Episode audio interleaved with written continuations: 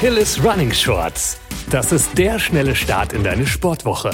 Mit Tipps, Tricks und Wissenswertem für deinen aktiven Alltag. Hallo, liebe Achilles Running Community und herzlich willkommen zu unserem Shorts Podcast. Ich bin Lena von Achilles Running und heute sprechen wir über ein, glaube ich, allseits bekanntes Thema Warm-up und Cool-down. Ich nehme mich selbst nicht raus. Warm-up und Cool-down sind eher unangenehme und verschwiegene Begleiter des Lauftrainings und werden häufig mal vergessen. Und das mit purer Absicht.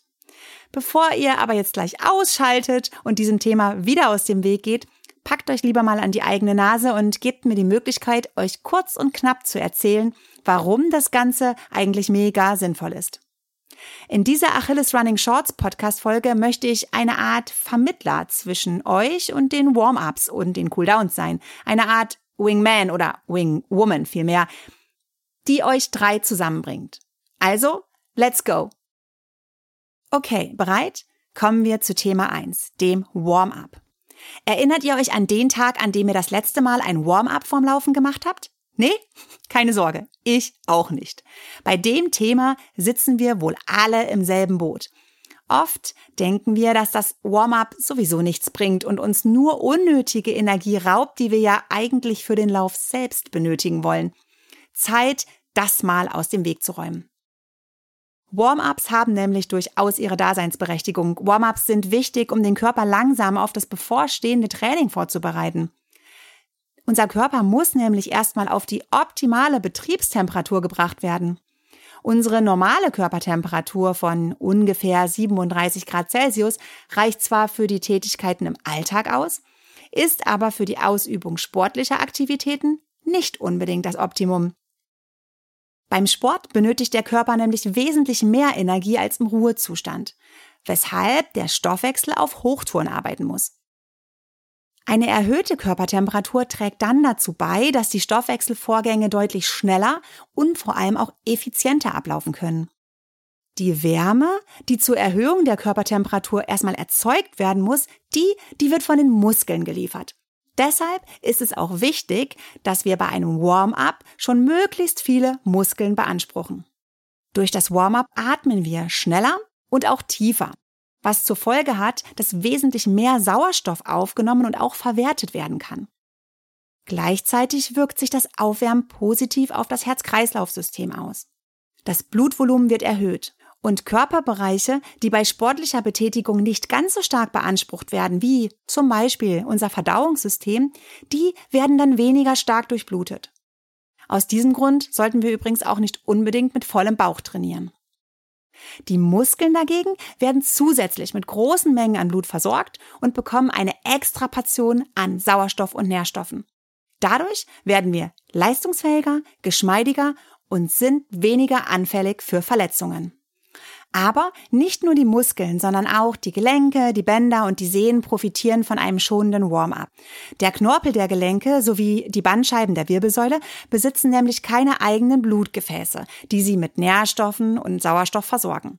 Vielmehr bekommen sie die notwendigen Nährstoffe aus der Gelenkflüssigkeit. Dazu saugen sie die Flüssigkeit wie ein Schwamm bei kurzer Entlastung auf und geben sie bei Belastung wieder ab. Durch die Bewegung der Gelenke, zum Beispiel beim Aufwärmen, wird die Produktion der Gelenkflüssigkeit erhöht und der Knorpel so mit einer größeren Menge an wertvollen Nährstoffen versorgt.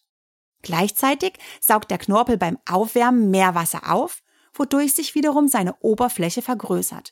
Und er hat dadurch eine viel bessere Stoßdämpferwirkung und die Belastung für die Gelenke wird deutlich reduziert. Auch Sehnen und Bänder werden durch das Warm-up auf das bevorstehende Training vorbereitet und sind somit weniger verletzungs- und entzündungsanfällig. Wie ihr also seht, ist das Aufwärmen ein wichtiger Bestandteil eines jeden Fitness- und auch Lauftrainings, der auf gar keinen Fall ausgelassen werden sollte. Achtet am besten darauf, dass ihr das Warm-up langsam angeht und dem Körper nicht schon im Warm-up zu viel abverlangt. Denn dann kann es sein, dass ihr wirklich schon K.O. seid, bevor das eigentliche Training losgeht. Hört am besten auf euren Körper. Im Regelfall merkt ihr, wenn ihr ready für die Trainingseinheit seid. Circa acht bis zwölf Minuten können euch da als Maßstab dienen. Okay, kommen wir zum zweiten Thema, dem Cooldown. Der Lauf ist hinter uns gebracht. Wir sind fertig mit der Welt und gleichzeitig strotzen wir nur so vor Glückshormonen. Jetzt erstmal auf die Couch und runterkommen. So mögen wir es, so lieben wir es. Nee, nee, nee. Raus aus der Komfortzone und rein ins Cooldown. Das Cooldown nach dem Training wird nämlich genauso häufig wie das Warm-up massiv vernachlässigt. Dabei ist es mindestens genauso wichtig wie das Warm-up. Das Cooldown nach dem Sport hat einen wichtigen Stellenwert, denn der vom Sport erhitzte Körper wird heruntergekühlt. Das Herz-Kreislauf-System und auch die Psyche sollen allmählich wieder zur Ruhe kommen. Grundlage ist dafür meist ein lockeres Auslaufen oder auch Ausfahren. Darauf können dann Dehn- und oder Mobilisationsübungen folgen. Und für die von euch, die immer noch denken, das Cooldown bringt doch eh nix, ratter ich jetzt hier einfach mal eine Liste runter mit Prozessen, die beim Cooldown so ablaufen. Der Atem beruhigt sich, das Herz-Kreislauf-System beruhigt sich, der Körper startet in die Regeneration, die Muskelspannung nimmt ab, das Nachschwitzen wird reduziert, der Sportler kommt mental runter und die psychische Entspannung setzt so langsam ein. Und langfristig ist es so, dass das Cooldown eine verbesserte Regeneration bringt, eine höhere Leistungssteigerung, weniger Muskelkater, weniger Muskelverhärtungen und Krämpfe, insgesamt weniger Verletzungen und auch langfristig eine entspanntere Psyche.